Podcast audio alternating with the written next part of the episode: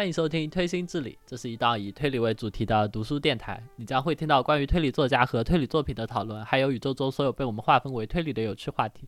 本节目由两位推理爱好者制作，我是曹有心。呃，我是朝露。因为本期节目在录制的时候，Snowy 去现充了，所以我们只能再次喊来莫斯科巨头，交大推写二把手。看麻叶雄松的书会有差高潮快感的朝露来录制本期节目。我们今天呃，就是我们今天聊的主题是飞鸟不胜则嘛？对，我们虽然其实我们早就约定好了，但我记得我们好像两个月前就已经决定要录一期飞鸟部了。然后当时 Snowy 就明确的说，就是他他对飞鸟部胜泽这个人没有兴趣，所以他不打算看他的书，然后就叫我和你录，然后我们就。开始了无尽的拖延，拖延到就本来本来只要看六本书，现在变成了八本。对，就不本来飞鸟不胜则还没有，就是我们当时决定要录的时候，还是只有几本有资源，到后面，呃，过了几个月，突然又多了几本资源。对，然后结果就越看越多，然后越看越多之后，对飞鸟部这个人的评价就 越来越低。哎，一种折磨。确实，哎，首先。介绍一下飞鸟不胜泽吧。啊，对，飞鸟不胜泽其实一直是一个在小圈子里面被人追捧，然后但他其实是就去年、今年就才逐渐流传开来，就解开了一个神秘面纱的作家。一个作者，对，因为之前的他的作品啊，他没有出，他没有简中出版作品，他的所有作品都是以私印的方式存在的。之前。我接我最开始听说飞鸟部胜则这个人，就是因为他的那本《堕天使拷问行》被炒到了非常高价，当时可贵了呢，八百块好吧？对，当时私印，然后，然后我就想去知道为什么他有这么能值这么高的价格，然后去豆瓣上找一下，然后也看到了当时读过这些书的人的一些评论，然后就对这个人非常非常有兴趣，然后对对对，我也是这样。对，然后特别是知道一些什么关键词，截取一些关键词，什么猎奇，呃，图像解释学，然后鬼畜，鬼畜，对对，然后然后正好正好要联系到又另一个对吧，以鬼畜和猎奇为闻名的那个作家白井智之嘛，然后我就对飞鸟部这个人非常感兴趣，加上有小众又小众，对吧？又能体现读了之后又能体现自己体现一下自己的品味，然后就当时就 mark 了飞鸟部胜则这个人，然后。后面他的资源出来之后，也就去读了。对，第一时间品鉴。然后我是全部看完了八本，呃，可以。你是看了五本还是四本吧？是不是？四五本，四五本吧，还是对。然后没有全部看完。对，在全部品鉴完之后，只能说他在小圈子里面受人追捧是有道理的。因为但凡圈子大一点，他都不会有这么好的评价。我其实我很难以想象为什么会受人追捧，可能。某几本书受某几本书受人追捧，我觉得还是挺挺合理。但是他整个整个这个作者，哎，我们到时候细聊，我们后面细聊好吧？我们先对呃，先给不了解的听众们来介绍一下飞鸟部胜泽这个人是怎么回事。对，费鸟部胜泽他是一九九八年的时候凭借《训教者》凯瑟琳车轮获获得第九届年川哲也奖出道的，然后在。九八年到零五年的这八年里，他出版了十一本书，哇，这个非常之勤勉和高效。呃，高效嘛，八年出十一本，八年出十一本，这个速度其实已经很夸张了。你仔细想想，嗯，但他当初他九八年出道，到零五年写十一本，他其实还好吧，一年一点几本。哇，一年一点几本真的很夸张啊！你你看白井其实也只是一年一本。不是白井应该会写点短篇吧？就是其他作者都会写点短篇，他是好像没有听说过他哦，那倒杂志短篇，那倒好像也是。但是但是飞鸟部呃很不幸的是，在零五年他出版的《为谁而作的灵芝》这本书陷入了抄袭风波，然后这个抄袭我们去了解了一下原委，大概是就是这本书出版了之后，编辑部收到了。呃，匿名的举报信说，呃，他这本书和三上顺的某一本漫画里面有一些描述高度相似。描述的话。对，比如说，呃那个漫画里说什么这个人像死狗一样，然后飞鸟部的那本书里就也有那种一模一样的描述，就是这种程度上的相似和抄袭。然后当时编辑部做出的决定就是呃承认错误，然后这个出版的书，然后就把这本书回收了，就相当于就主动让这本书绝版了。实际上是变相去承认了，可能是承认了，当时他们就觉得有问题，算算是变相承认吧。就我去了解一下那个那个具体的，虽然说那个漫画没有中译，呃，我靠谷歌或者是靠谷歌翻译翻译了一下，就是它的介绍什么之类的，它不是一本推理小说，虽然说那个只是一个呃，可能是类似于哲学漫画一样的东西，然后。嗯，有一个网页记录了当时就是在一个投诉人，网现在也能找到，在 wiki 上你可以去找到那个链接，记录了就是对，就是一些。相似的表达的对内容，基本上就是一些什么相似的表达或者相似的呃情节之类的东西，对，所以这个废料部相当于从那个时候就呃我的我听到说辞就是被编辑部封杀的，嗯，但他其实。但他后面还是出了，呃，零八年出了《堕天使拷问型》，然后一一零年出了《黑与爱》，黑与爱，再之后好像就没有了。复活赛中慢慢复活，然后 再之后好像就 复活不起了。据说，据说去年有复出写一些短片，这样是吧？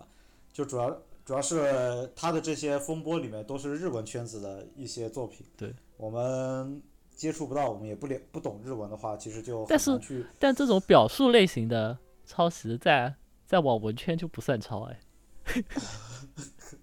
怎么回事？他不是网文圈是吧？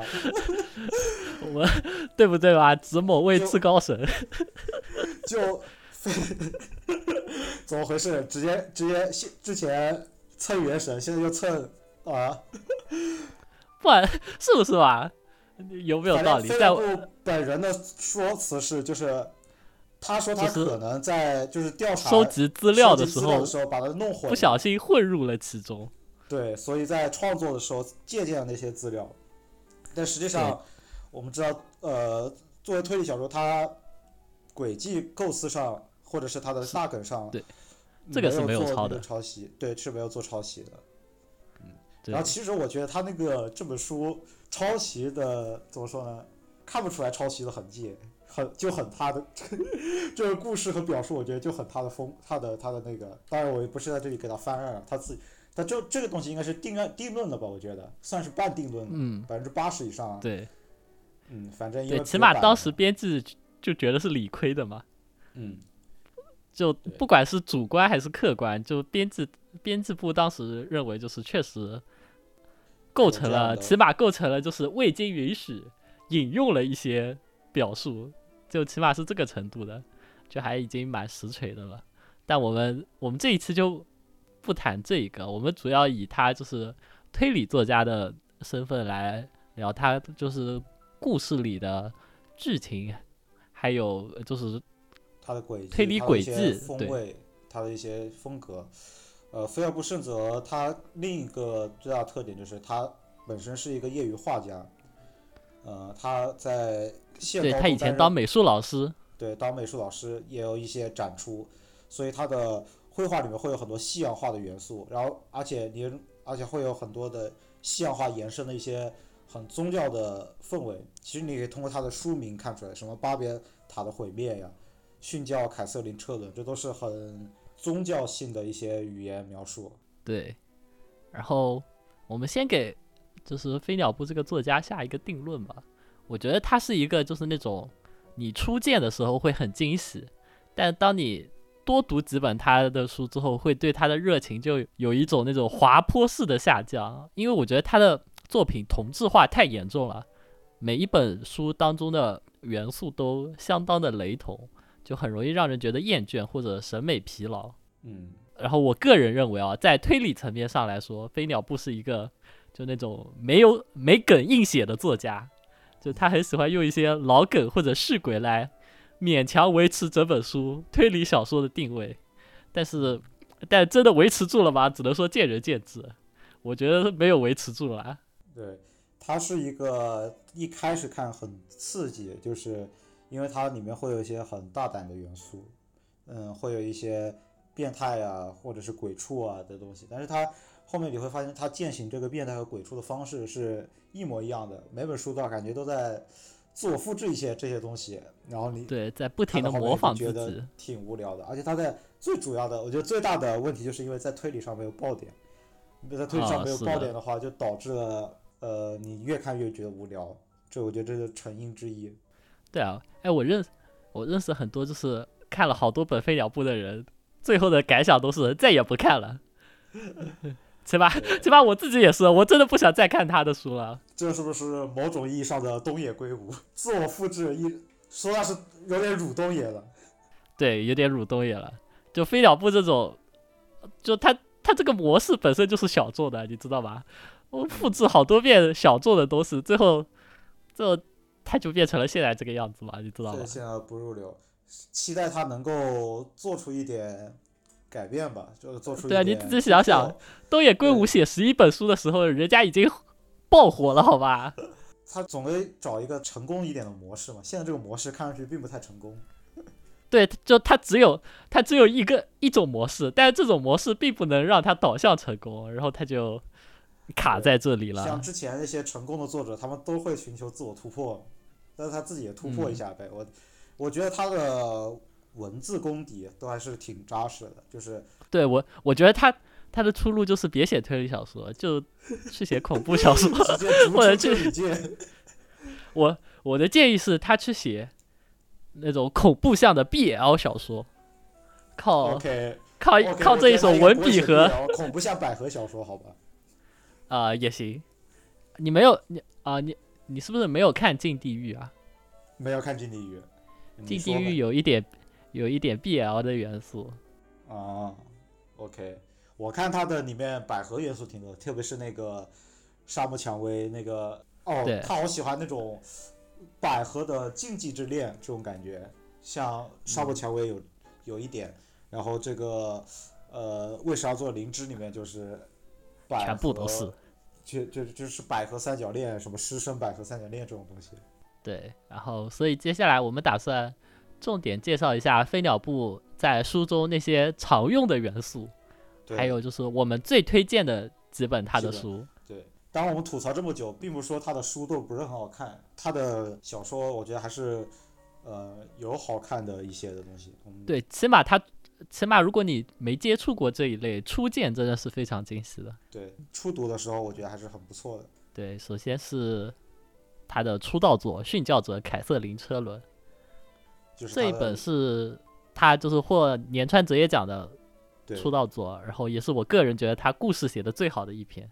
起码我是真的 get 到了里面，就是那个画家对美少女的真挚感情。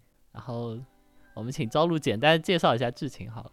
嗯，对，这个故事大概讲述了，就是主人公我是一个美术馆的工作人员，然后我突然发现了有一个不知名的画家，里面有幅画特别像，就是我的老婆，我的夫人，于是就勾起了我的好奇心，就追查了这个画家的，就是是已故的画家，对已故的画家他的一些生平，然后发现他没有什么名气，是个半路出家，留下的画也不多，是一个他最有名的画。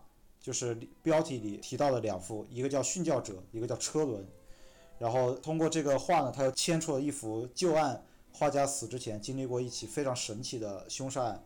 那之后他就着魔了一般的画画，最后又自杀了。对，最后呢，呃，因为我是美术馆的工作人员嘛，有一定的那个画理基础，在追查的过程中呢，呃，他用自己的专业知识去解读这个已故画家的画作，嗯。比如说他描述的哪些宗教主题，它背后的含义是什么意思？然后具体对应的这个画家到底想要表达或者他内心的渴求是什么？其实就是这样一个故事。然后最后牵扯出的那个凶杀案呢，是一个手记推理加密室这样一个元素吧？对，那个凶杀案具体来说就是之前说了嘛，那个画家是半路出家的，然后画家的指导老师是一个。美少女是一个 J.K，是不是 J.K 啊？还是一个大学生？应该是大学生。我是大学生，对，不是 J.K。对，是一个大学生美少女。然后就她获得了获得了一个就是蛮有名气的，就是绘画奖，是那个美少女，然后将那个半路出家的人画画的。去画画。然后呢，她的养父就是那个画家的养父，是一个就是很有名气的大画家了。嗯，还是是一个教授来着，忘记了。是个教授吧？没记错，是个教授。应该就是相当于文化界的名人之类的那种感觉吧。嗯。然后那个密室密室凶杀案就是那个教授，呃，就是他的养父和那个美少女同时死了，然后他们是被同一把刀杀的，然后就是那个刀上有两者的血迹，但他们同时两个人又死在不同的地方，好像是一个楼上一个楼下吧。对，同时相当于是一个不同不可能犯罪嘛，然后又是密室这样的条件。嗯，这本书我觉得其实还起码挺像推理小说的。对。然后我我最喜欢其实是里面关于那个美术馆工作人员追对追查画作的时候，不停的对那个画家的画作做那种呃语义分析一样的那种感觉，对解构，像做阅读理解一样的东西。对，就是。对应他当时的人生时期，就他为什么想画这样的画，这幅画背后影射了什么样的故事？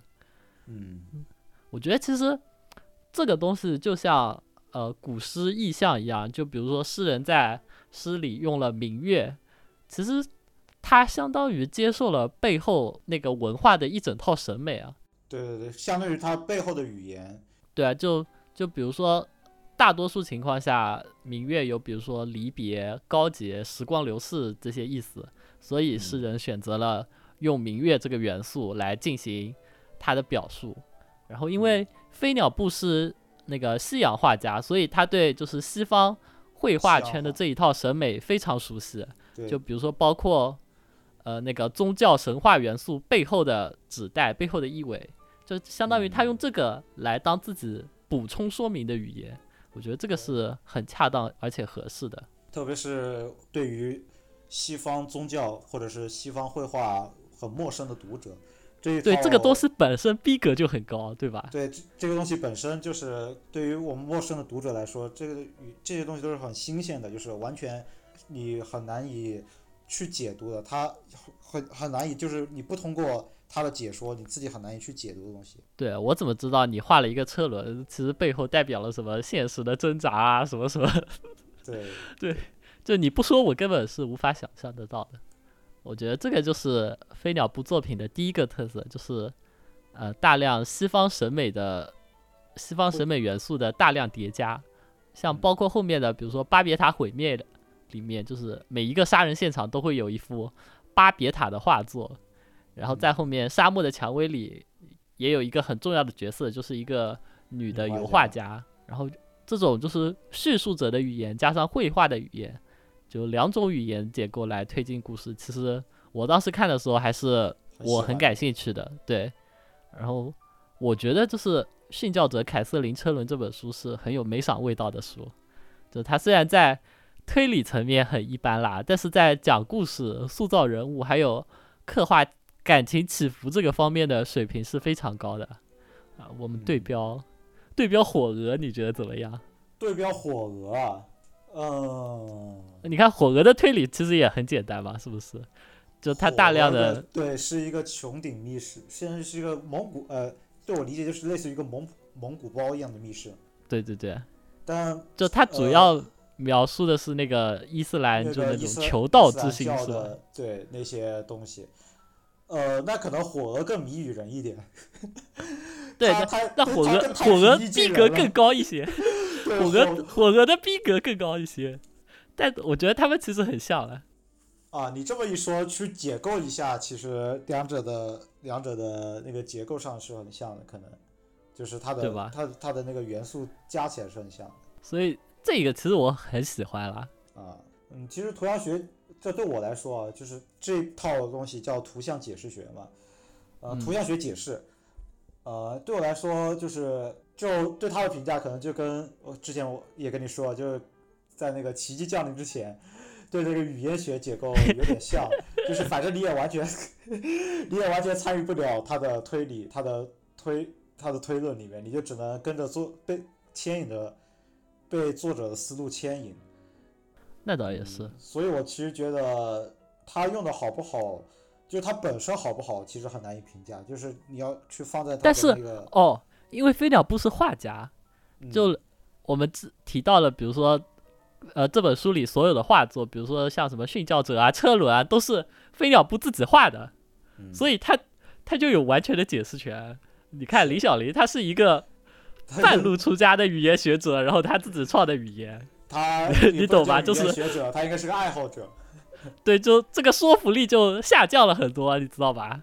哦，有也有可能是因为是呃，图像解释也是真实存在的，是真实存在的学科，然后费尔布能够信手拈来，然后《奇迹降临之前》里面的语言学比较是是，就是他那个整套语言体系是深造出来的吧，可能就是信服力不是很高。当然，我对于这个其实其实是其中立态度吧。呃，我觉得它应用的好不好，就纯粹看这个它背后牵扯的故事怎么样。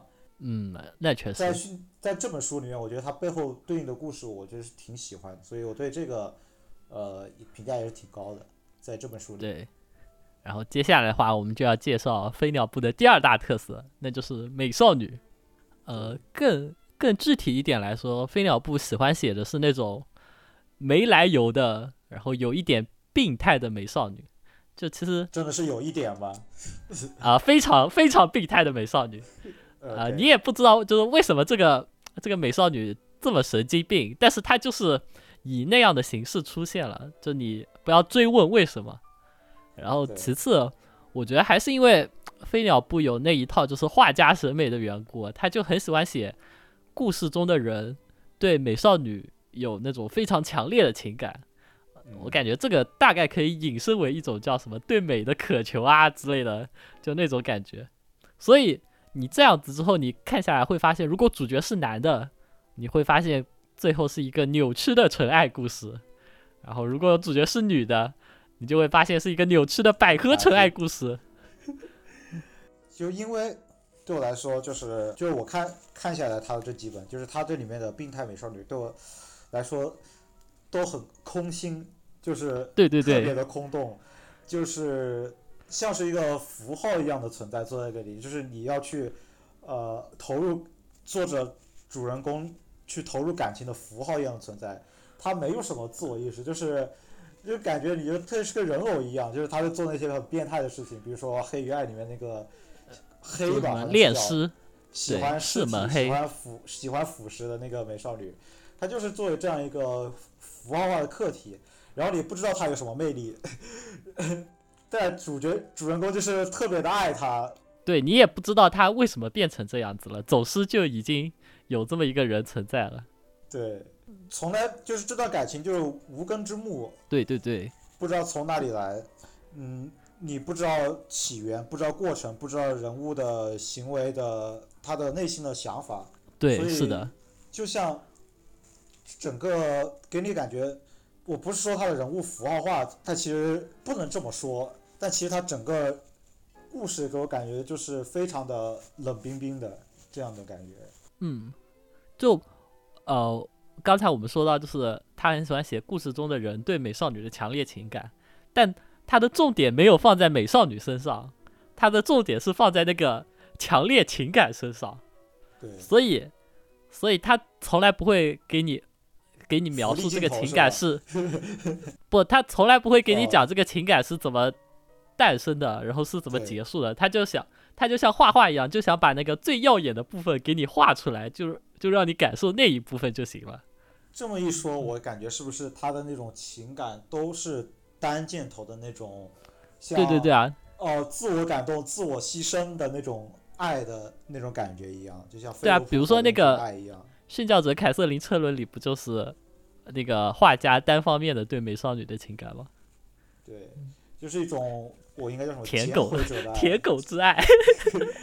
就是非常的自我奉献的那种，不需求回报的一种渴求吧，都不能说是爱了，简就是。信仰，对，像那个《黑与爱》里面那个黑那个所有人都爱那个 变态美少女。对，所以，对，怎么可能所有人都爱？对，整个世界都很不正常。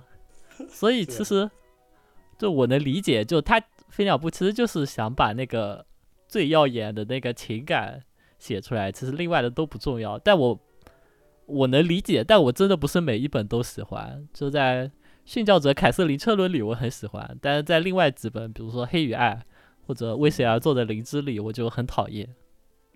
然后这一点其实也可以解释为什么飞鸟部从来不写系列作，就因为不太有人可以有两段这样子，就是甚至能献出生命的那种炙热情感的。这个东西很大程度上是个一次性的东西啊，你就写完就丢掉了。对，所以他也写不了短篇。我觉得飞鸟不可能是把这个变态的美少女作为一个，我感觉他就他就有一种在用画画一样的方式在写写小说。对，所以总的来说，飞鸟不不能获得我的认可，好吧？我喜欢的是美少女本身，而非他人对美少女的情感，好吧？我对于这个人物的，我也我不是说我一定要他写成什么样，就是。他他的这个情，他的这个很多很多人物行为实在是太莫名其妙了。看到后面，对，比如说呃，那个《黑与爱》里面就那个美少女，那个美少女悄悄的在家里冰箱里放了一具尸体，然后然后给那个尸体取了个名字，然后每天都要都要和那个尸体手拉手还是怎么样，然后 然后男主。就那个嫉妒，嫉妒美少女对尸体的感情，然后他就把那个尸体偷出来，然后扔到了一个地方。我我当时想到的时候，就我当时看到的时候我都震惊了。这图什么的？每个人怎么都这么都这么有毛病？对，而且而且最最重要的是这套东西其实也是跟推理无关的。对，而且所有的人都觉得这个事情理所应当，就他们都能。频繁的接受这个事情，我不能理解。对他就是这样一个病态的世界和一个病态的视角，但是在这样病态的世界和病态视角里面诞生出来的推理或者是 mystery 吧，又非常的一般，这就让人很疑惑了。对，然后最后我们来说说，就是飞鸟不在小说中展现的推理水平。这个其实前面我已经总结了，我觉得他是属于那种没梗硬写的。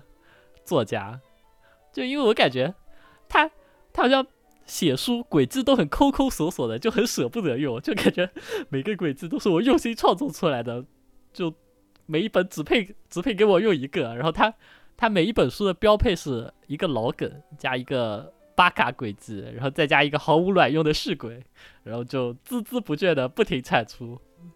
但是又。又很可气的就是，飞鸟不总能通过，就是我前面说的，比如说，呃，绘画元素啊，美少女啊什么的，就把谜面设计的特别好。比如说，他第二本叫《巴别塔的毁灭》，就每一个杀人现场都有一幅含有巴别塔、巴别塔那个元素的画作，然后那个画作的创作时间还是越来越接近现代的。凶手为什么要这么做？然后这是他的一个疑问。然后再比如说。列奥纳多的沉默，其实就是莱奥纳多的沉默吧。就对，有一个画面是，就一群人在一个房间里面嘲笑一个灵媒，然后那个灵媒气不过就说：“我是真的有超能力的，你你现在就说一个你最希望死掉，最希望谁死掉，然后我能远程用超能力，就是帮你杀了他。”然后就有个人就当场说了一个画家的名字，然后那个灵媒就当着众人的面在现场发功，发完功之后。一个小时之后，那个画家被发现他在家里上吊了，然后现场所有的家具，就那个房间里所有的家具都被搬到了外面，然后那个作家脚下垫着一本莱昂纳多·达芬奇的自传，我操，这谁能顶得住这样的谜面？多酷炫啊！但我看完只能说那个解答实在是，哎。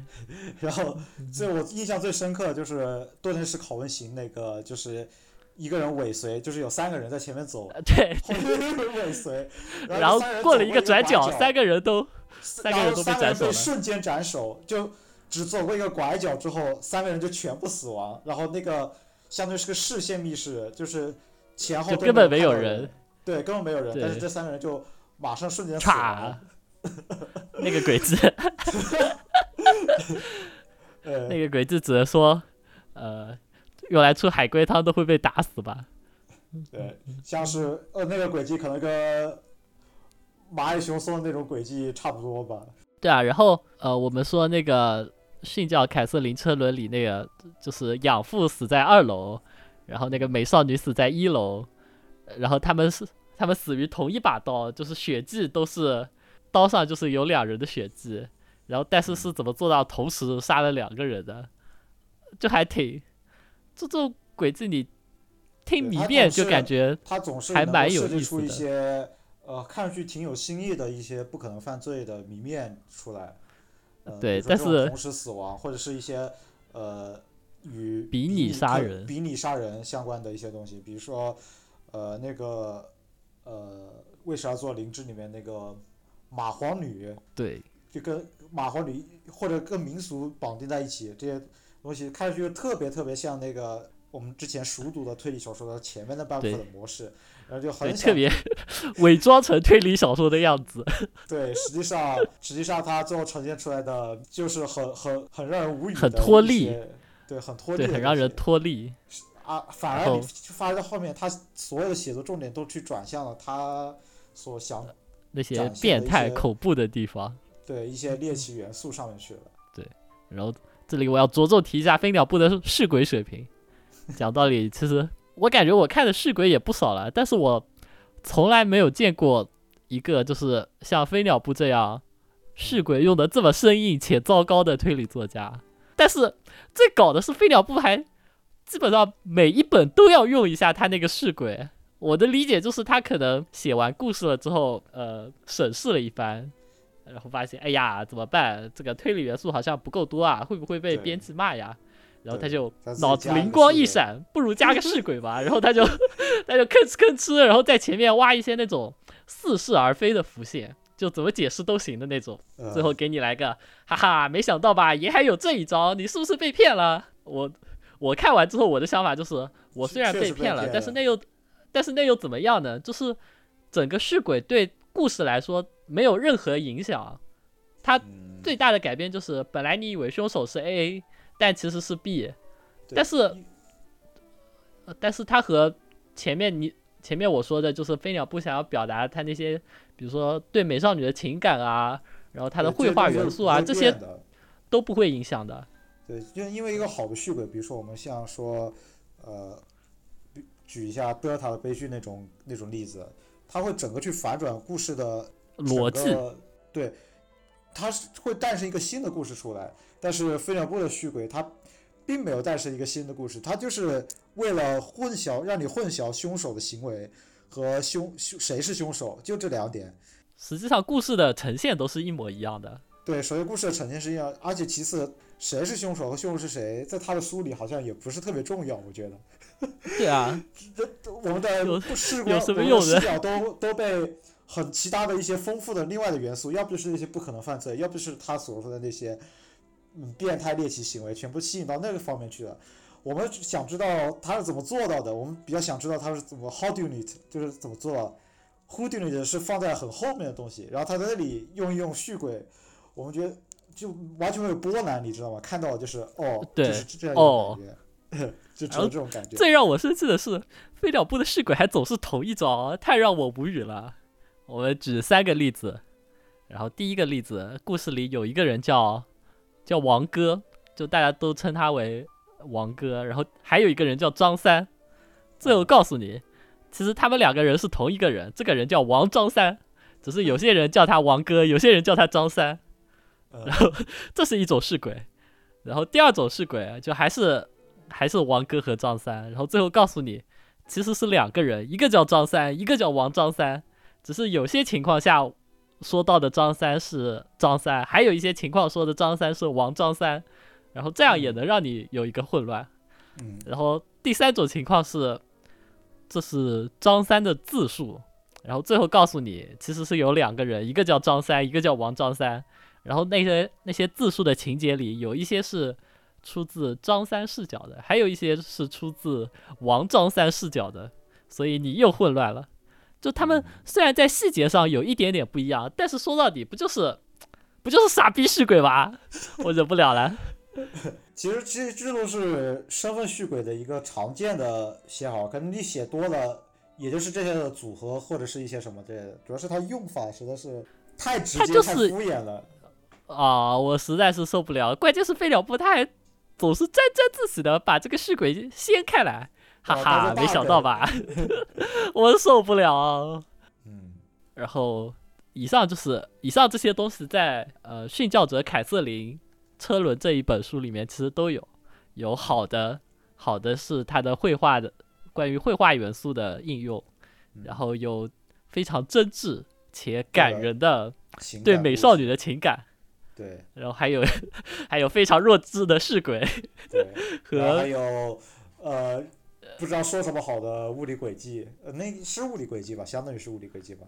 对，是物理轨迹。然后是而是那个是而且还啊这就不剧透了。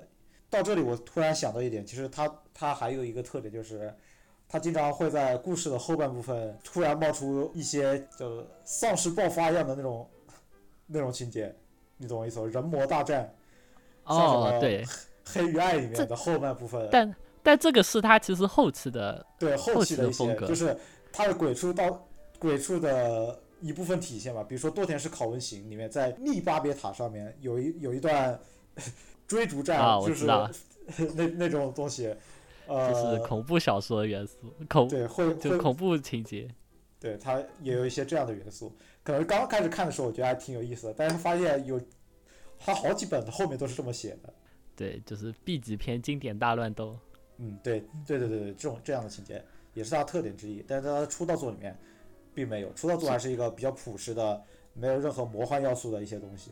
就呃，这个这个我想说，就是他刚出道的时候，就是其实他画作的就那个绘画元素的比例还更多一点，比较多。嗯，然后然后他后来后来就。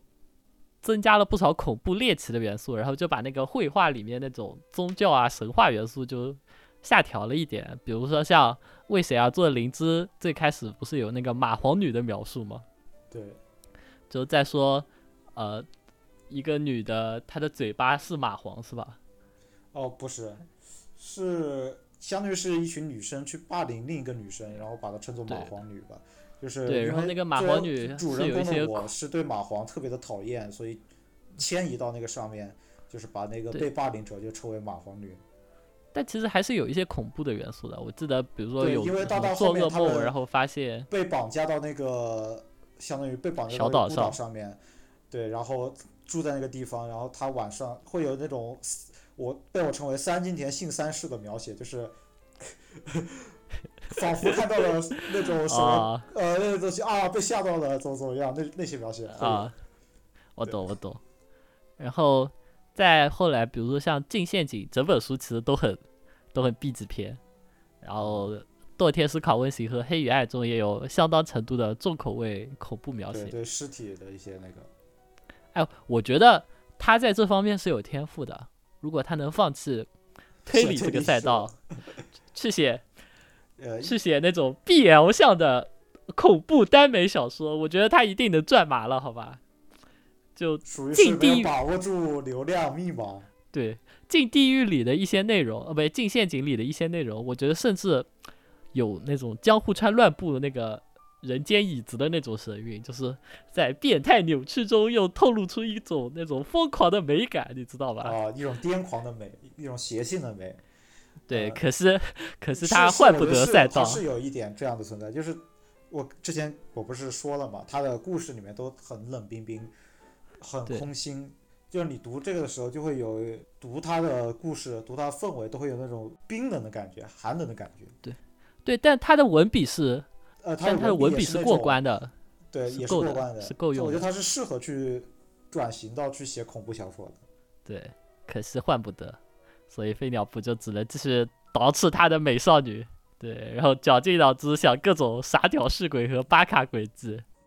然后这里就要提他零八年出的《堕天使拷问型》，就当时零五年灵芝之后，就飞鸟部就陷入了很长时间的沉寂，然后零八年才拿出了这一本《堕天使拷问型》。这本应该是最初飞鸟部受到一部分人吹捧的作品了。我看就是。在日在日本，其实也是有一小部分人对这本书的评价非常高的。嗯，然后我读下来的阅读体验，其实感觉也还蛮流畅的。对，我也挺喜欢这本书的。哦，原因这本书最好的是它没有傻逼是鬼。哦，对在这里，这这是我读的第一本《费尔不胜则》，因为这本书是最开始出来，我就第一本先读了它。呃，当时跟他一起在读的是三年前信三的另另一本那个如哦记名如记名献祭之物，我记得当时同时期跟他读的。那我觉得堕天使赢了。对啊，就是堕天使赢了呀，因为同样是。呃，乡村民俗相当于是乡村民俗的题材嘛。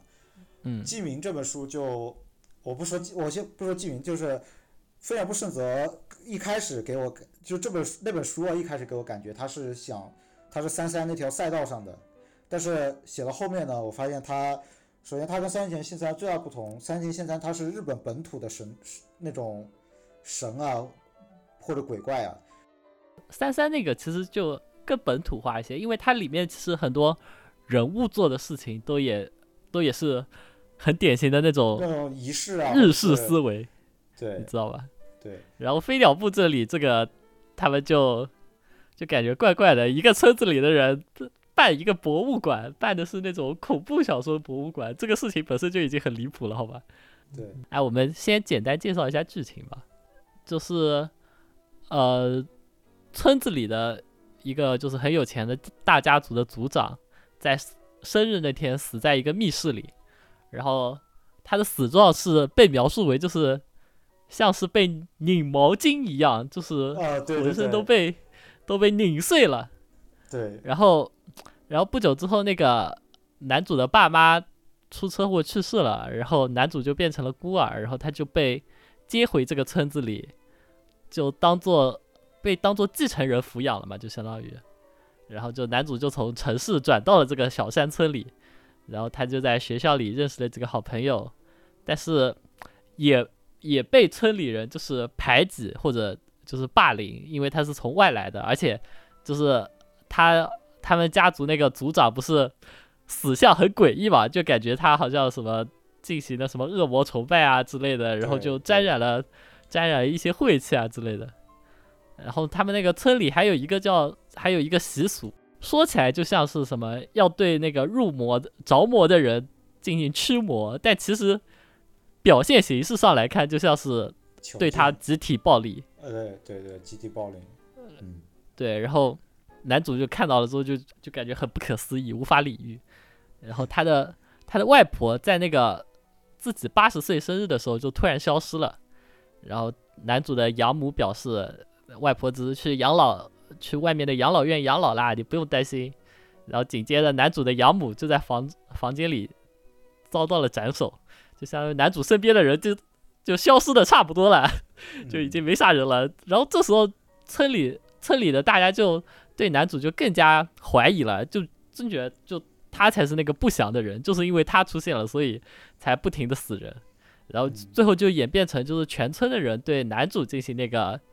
集体霸凌就集体迫害了，就变成这样，男主的处境就非常危险。然后一边一边是凶杀案，然后一边男主自己的处境又非常危险，就是最后就演变成了这种情况。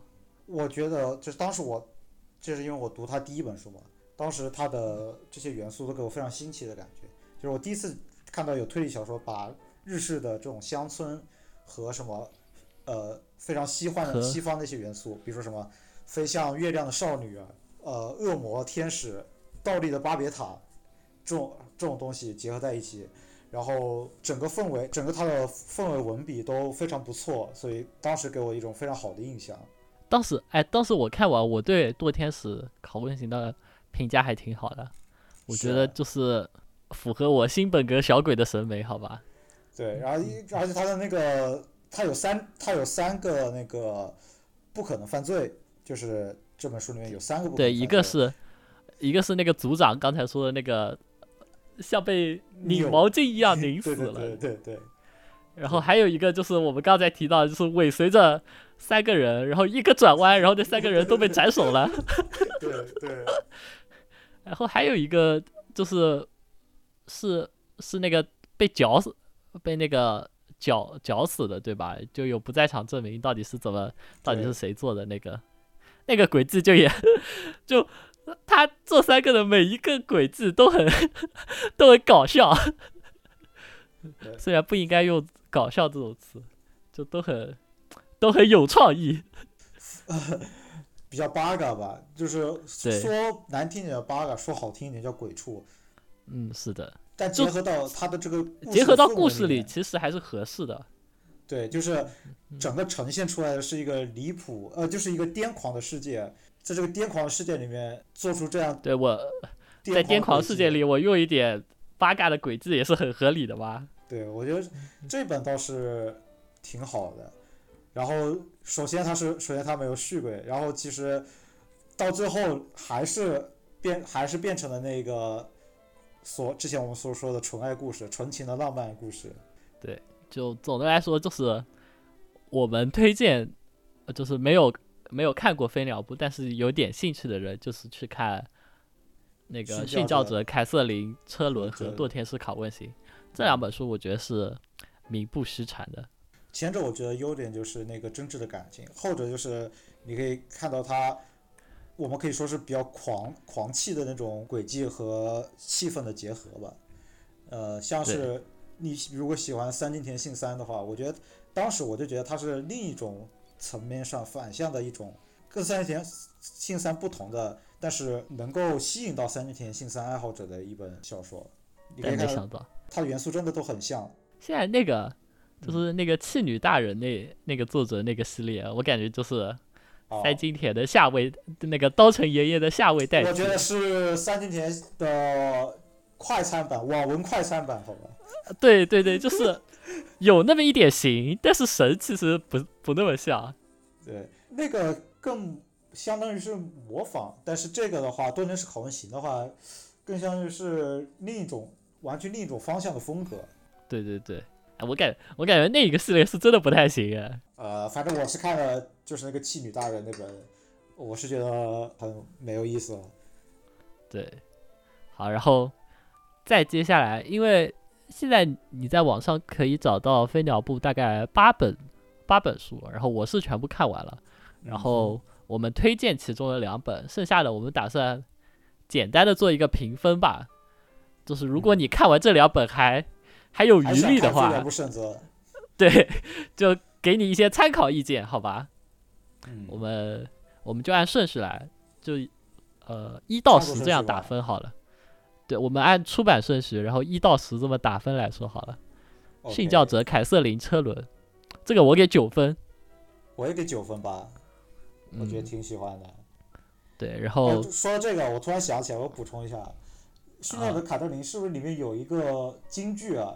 就是有一个令人印象深刻，那个什么什么暖手手套还是什么鸭子那个东西吗？有印象吗？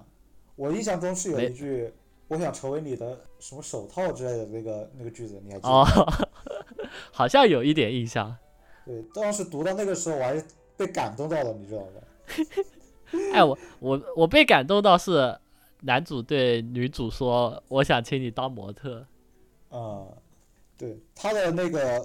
他的整个感觉，虽然说他的内核是很炽烈的爱，但是他写到的写到落到文字上面是就很含蓄的，对，内敛又含蓄的，就非常呃日式的那种特有的那种收敛在里面，反而这种对比下显得那个感情爆发的更好。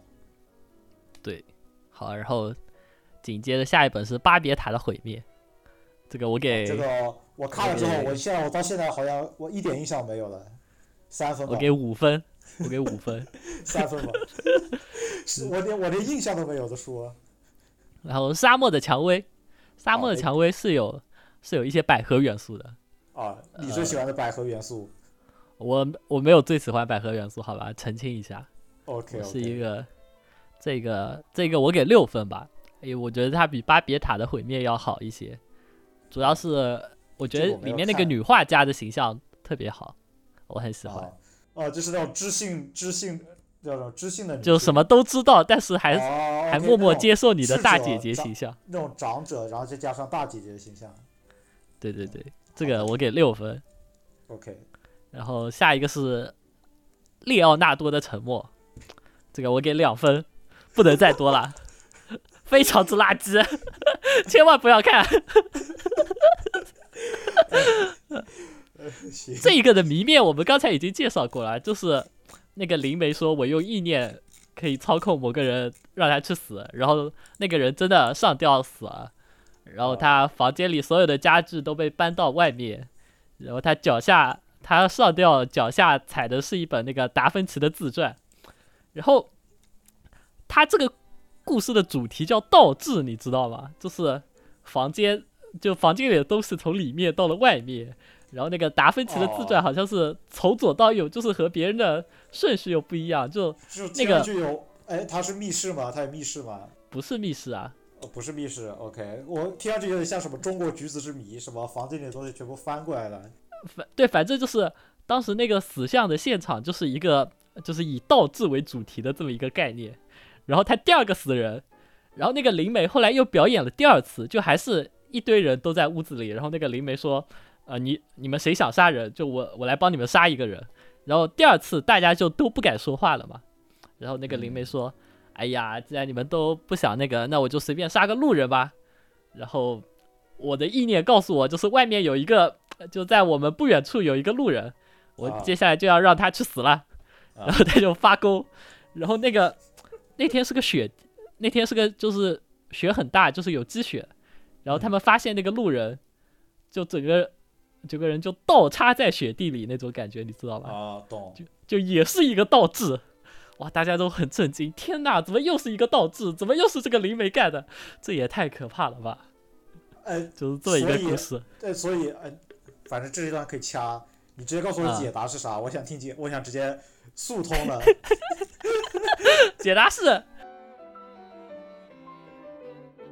啊，说说实话，你的这个。就是从大纲上来看啊，我觉得换卡尔写可能写的会写成写的会比较，虽然可能会写的比较好，但是我想换是菲利布写的话，我就能想象到大概是什么样子了，受不了了。反正总之这个我给两分，我看完之后破防了，我这是我看的最后一本，我决定再也不看飞鸟布了。行行，好，然后再下一本是为谁而做的灵芝。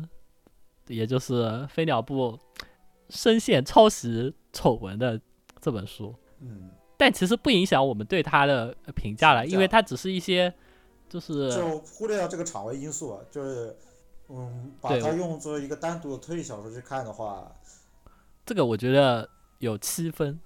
哎，你怎么又把我想说的分数说了？就感觉我在抄你的答案。哎呀，还行了。就我我那我给高一点吧，七点五分吧。对他一。他大概算是第三，我们第三推荐的了。嗯，他算是碍于篇幅。就首先是他的他的那个故事具有一定的悬，在故事剧情上具有一定的悬念性。之前我们不是说他的谜面具有悬念性吗？我觉得首先灵芝他的故事剧情上具有一点悬念性。就他除却他他的故事，他是一群人去霸凌的一个女生，导致这个女生自杀，没记错吧？然后。对，然后那个女生的爸爸就很愤怒，就把就把他们他们那一群人都抓到孤岛上去，就让他们承认到底是谁真的杀了，对，真的杀了自己的女儿。前期就像一个暴风雪山庄那样的展开，然后中期他们中间一图一团人，就是那个父亲要审判他们这一群人嘛，学生和老师都要审判，然后他们中间住了一晚，然后那个老师就死掉了。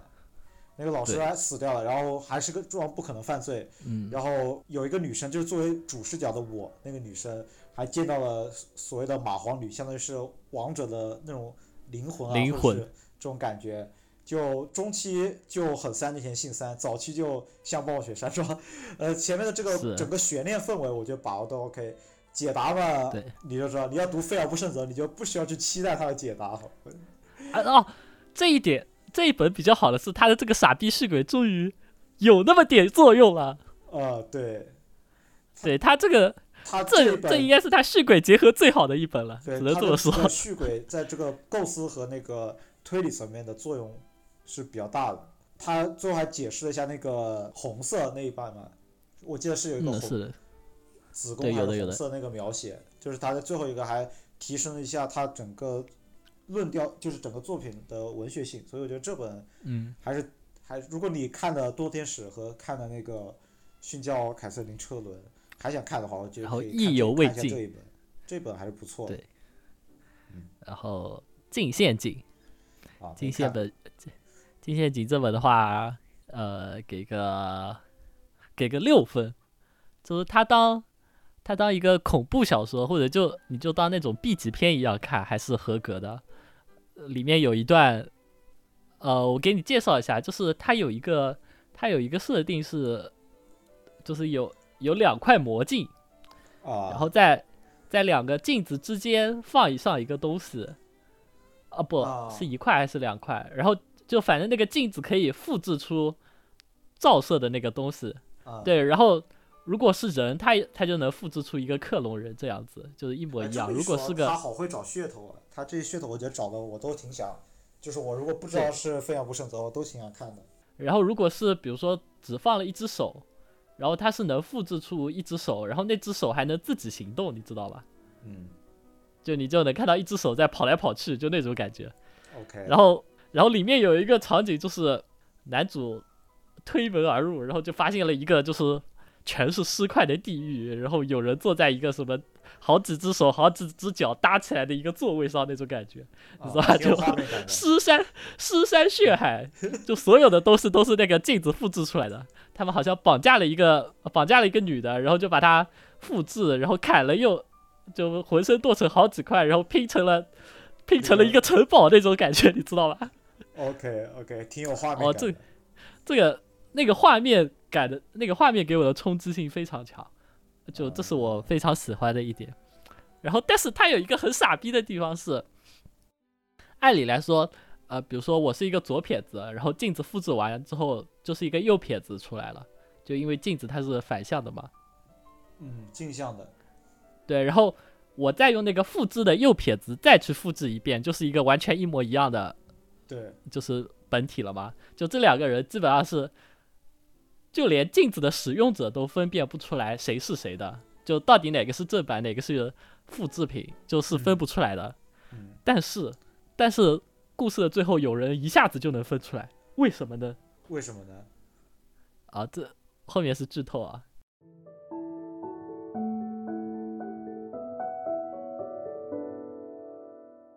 OK OK，哎，所以他是真的能复制是吧？对，真的能复制啊！我以为只是一个作为背景的噱头呢，它是真的能复制啊！对啊，是，我操，设定系推理。那个镜子就是，就是那个什么俄罗斯皇女的 遗物啊！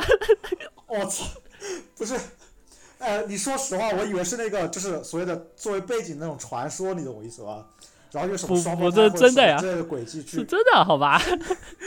哦哦，但是。但他有一个震撼，我操！设定性。但他有一个，但他有一个伪解答。他那个伪解答就是，假设镜子不存在，假设就是没有这个镜子，然后给的一个解释。还有一个真解答就是真的有镜子，然后那个。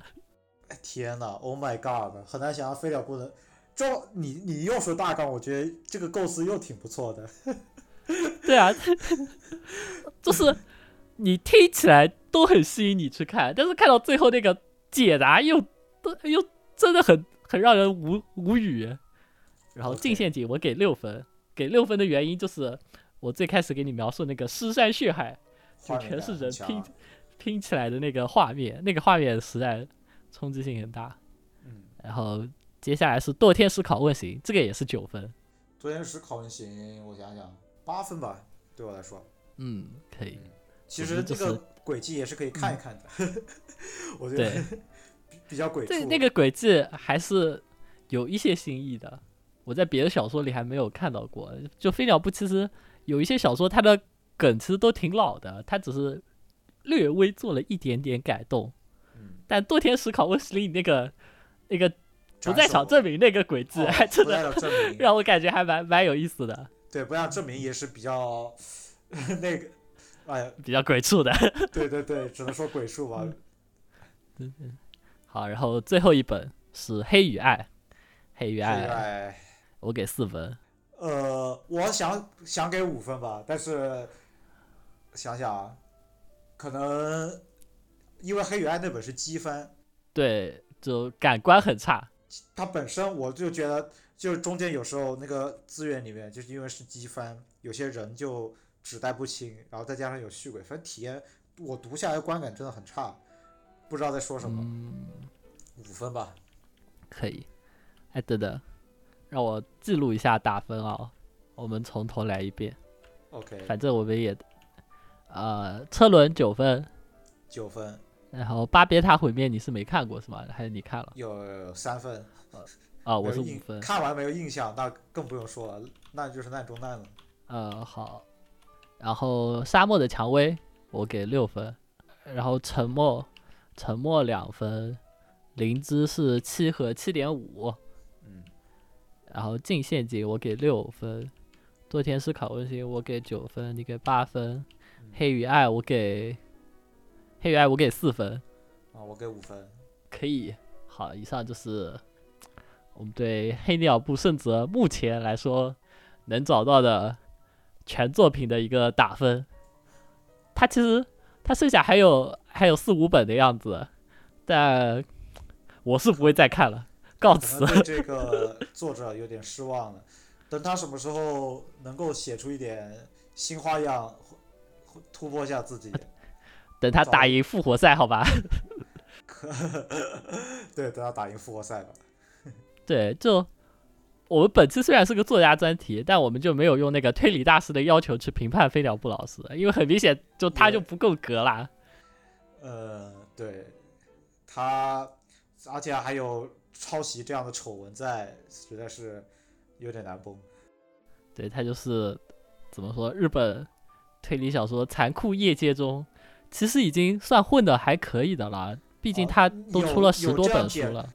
只能说有作品能让中国读者读到，就已经是 很不错的，就已经赢了，就已经赢了。对，只能说是残酷业界中的一朵小小浪花，就这种感觉。反正非要不胜则，从可能一年前还是一年两年前，在我心中中神秘莫测的形象，到现在就就崩塌了，就像巴别塔一样。轰塌了，倒地了，好吧。这个故事就是告诉我们很多小众的东西，都都不能信的，好吧？你这看了才知道，他们到底在吹些什么东西。小圈子里面吹麻绳，结果一看，结果给普罗大众一看，哇操，什么东西？就就你们上期说那个新本格，那个 Snowy Snowy，就学老师给他推荐，给他说那个。夏雨冬的雪地密室，我真的没绷住。那是那是他的问题。他如果说吸血之家的雪地秘书，就根本不会有这种问题。大家就会觉得，哦，新本哥还有还是有可取之处的。那有上来就说下雨都是雪地秘书的？嗯，好啦，以上就是本期对于飞鸟不胜泽这位作家的目前能找到的全作品的评价。我们。总体来说是推荐他的出道作《殉教者凯瑟琳车轮》和他零八年的作品《堕天使拷问型》。然后如果感兴趣的话，可以在网上找一找，然后去看一下。以上就是本期节目的全部内容。如果你喜欢本期视频的话，记得评论、转发、点赞、收藏。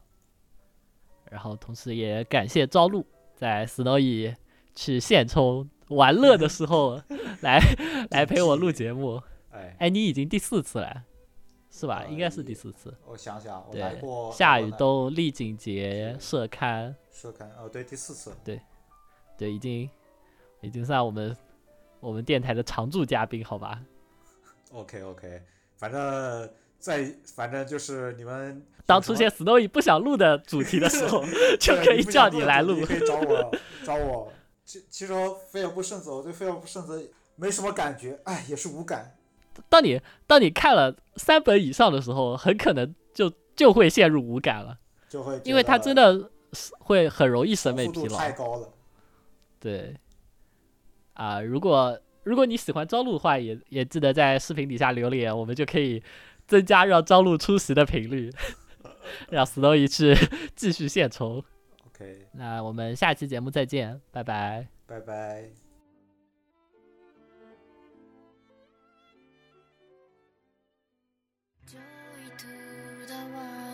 僕らはとに正気をなくしてどこからどこまで